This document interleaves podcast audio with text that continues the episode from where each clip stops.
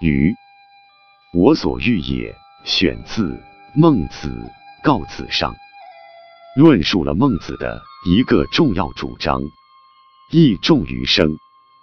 当义和生不能两全时，应该舍生取义。这篇文章选入初中九年级下册第九课。孟子认为，自己做了坏事，应该感到耻辱；别人做了坏事，也应该感到厌恶。这就是义，义是有道德的君子所必须遵循的正路。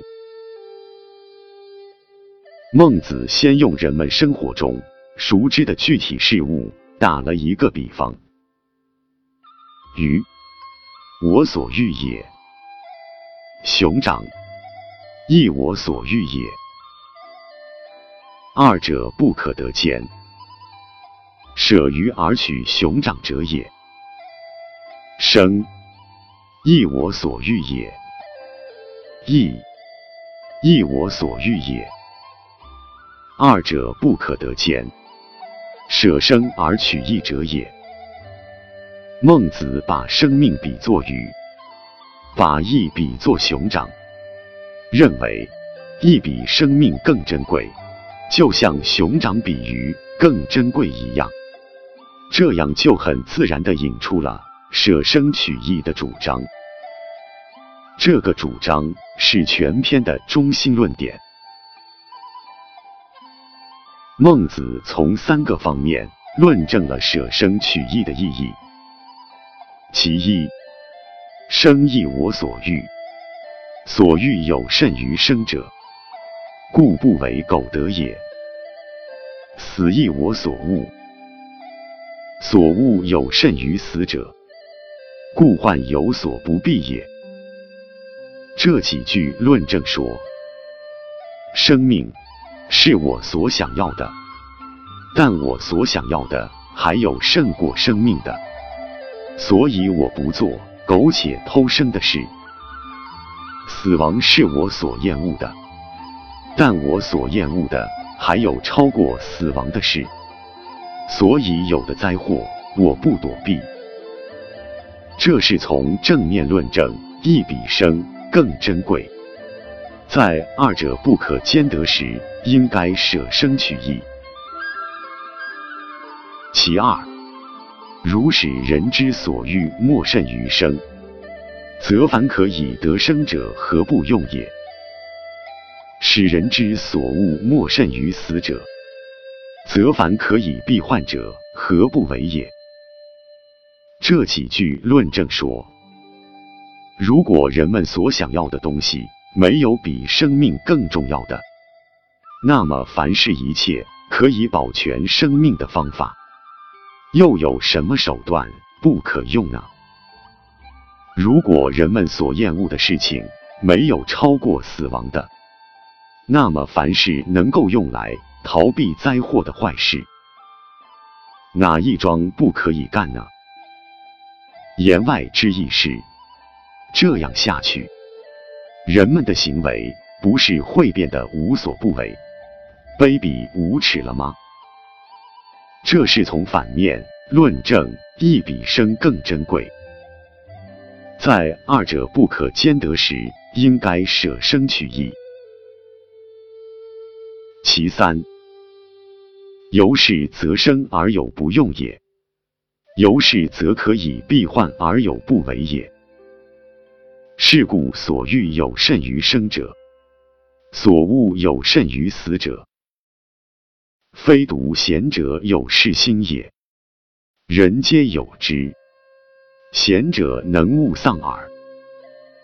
这几句论证说，采用某种手段就能够活命，可是有的人却不肯采用；采用某种办法。就能够躲避灾祸，可是有的人也不肯采用。由此可见，他们所喜爱的有比生命更宝贵的东西，那就是义。他们所厌恶的，有比死亡更严重的事，那就是不义。不仅贤人有这种思想，人人都有，只不过是贤人能够不丢掉罢了。这是从客观事实论证，义比生更珍贵。在二者不可兼得时，有人舍生取义。通过论证，文章开头提出的中心论点就成立了。为了使这种道理更令人信服，更容易被人接受，孟子接着用具体的事例来说明：一箪食，一豆羹，得之则生，弗得则死。呼尔而与之，行道之人福寿；促尔而与之，岂人不谢也？这几句说，只要得到一小筐饭、一小碗汤，就可以保全生命；不能得到，就要饿死。如果是轻蔑的呼喝着叫别人吃，哪怕是饥饿的过路人都不愿接受。如果是用脚踢着给别人吃，那就连乞丐都不屑要了。在孟子看来，非独贤者有是心也，人皆有之，人人都有这种重义之心。每个人在生与义不可兼得之时，都应舍生取义。但是，在现实生活中，却并非都是如此。